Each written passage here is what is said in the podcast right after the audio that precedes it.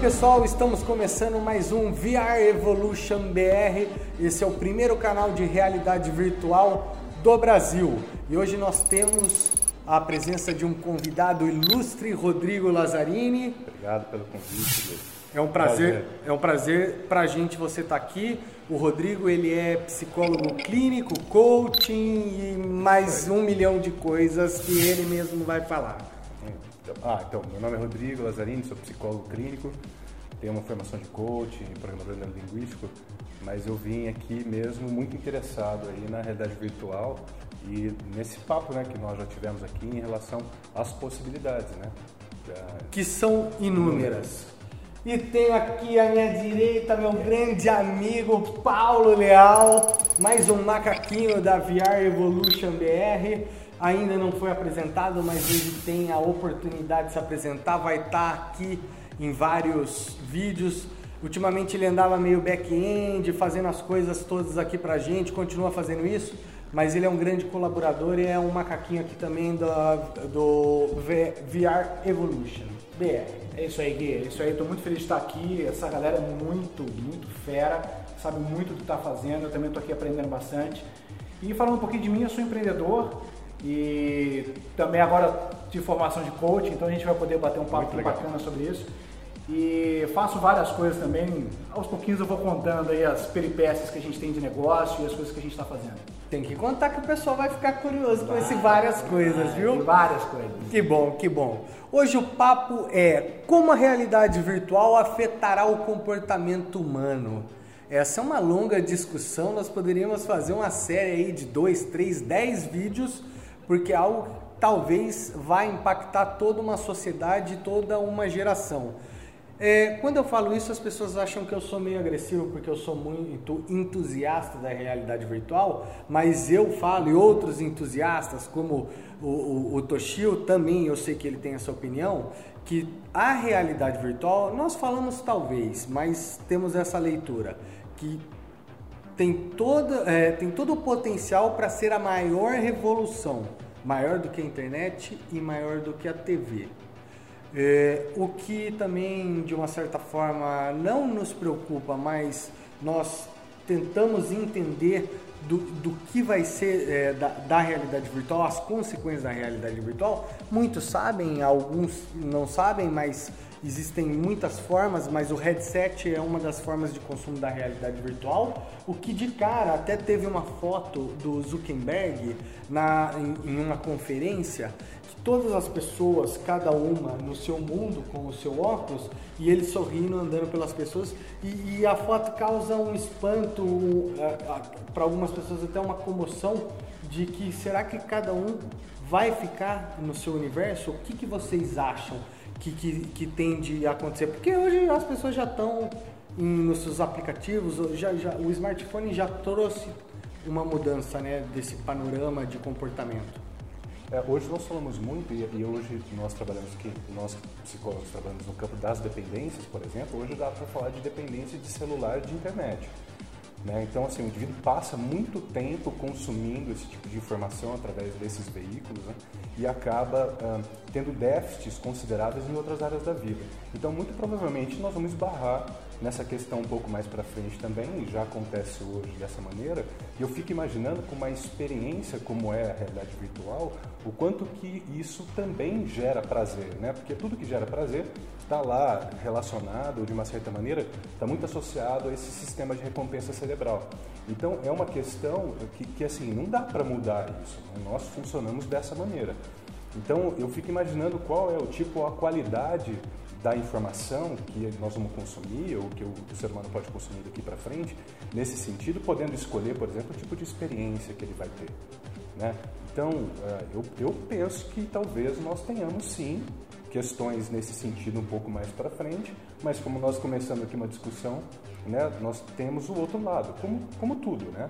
Então, nesse sentido, quanto que essa pode ser uma ferramenta valiosa no campo da construção de, de uma realidade positiva para pessoas que não têm acesso a esse tipo de, de possibilidades, né? Sim. Então, acho que são os dois lados da moeda. E como você falou, acho que nós temos um tema para bastante tempo aqui. É, eu acho que é uma coisa interessante, quando a gente fala sobre é, desenvolvimento desenvolvimento pessoal, desenvolvimento humano.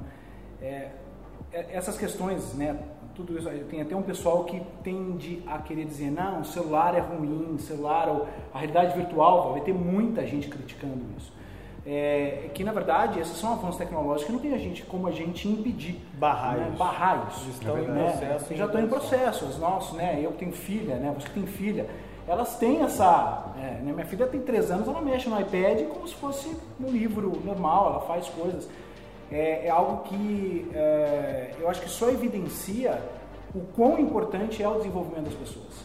E, que em paralelo, eu imagino que, é, eu espero que aconteça, né? e a gente tem que se preocupar com o que aconteça. Porque sim, a gente pode entrar numa, numa vibe de que a realidade virtual vai elevar as pessoas para um nível tal que elas vão viver nos seus próprios mundos e não vai ter mais conexão nenhuma com ninguém. Vai chegar um momento que talvez seja possível isso ela vai viver 100% no mundo virtual e talvez nem parar para se alimentar. É né, uma coisa quase como Matrix. Né? Uma coisa, é, é uma doideira isso, mas isso pode vir a acontecer. Por isso que eu vejo que o desenvolvimento é, dessas todas essas tecnologias vai demandar da sociedade como um todo e das pessoas um desenvolvimento pessoal. Uma né? coisa engraçada é, e, seria... To... Desculpa. Não, desculpe, só para poder colocar, e de estar presente para o momento. Né? Eu gosto sempre de citar o exemplo é, da minha relação com a minha filha. Eu tinha mania de pegar o celular, estar tá lá com ela, eu não estava com ela e nem estava no celular. Um estado de presença. É, você está no estado de presença. Né? Então a gente vai ter que é, saber lidar com isso, porque vai ser muito fácil. Né? No futuro eu estou aqui conversando com você e está vendo um vídeo aqui. E... Que é o que deve acontecer. Que é o que deve acontecer. Sim, e, sim. Ou seja, a gente precisa entender que, cara, se eu estou com você, eu estou com você.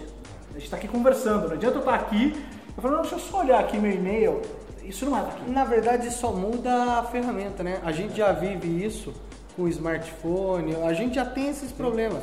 Já? Então, a, talvez as pessoas se assustem porque é, é, essa questão do olho, do visual e de estar tampado e, e, aprisionado, esteticamente seja algo mais forte, mas o, o impacto talvez já, já, já seja quase o mesmo.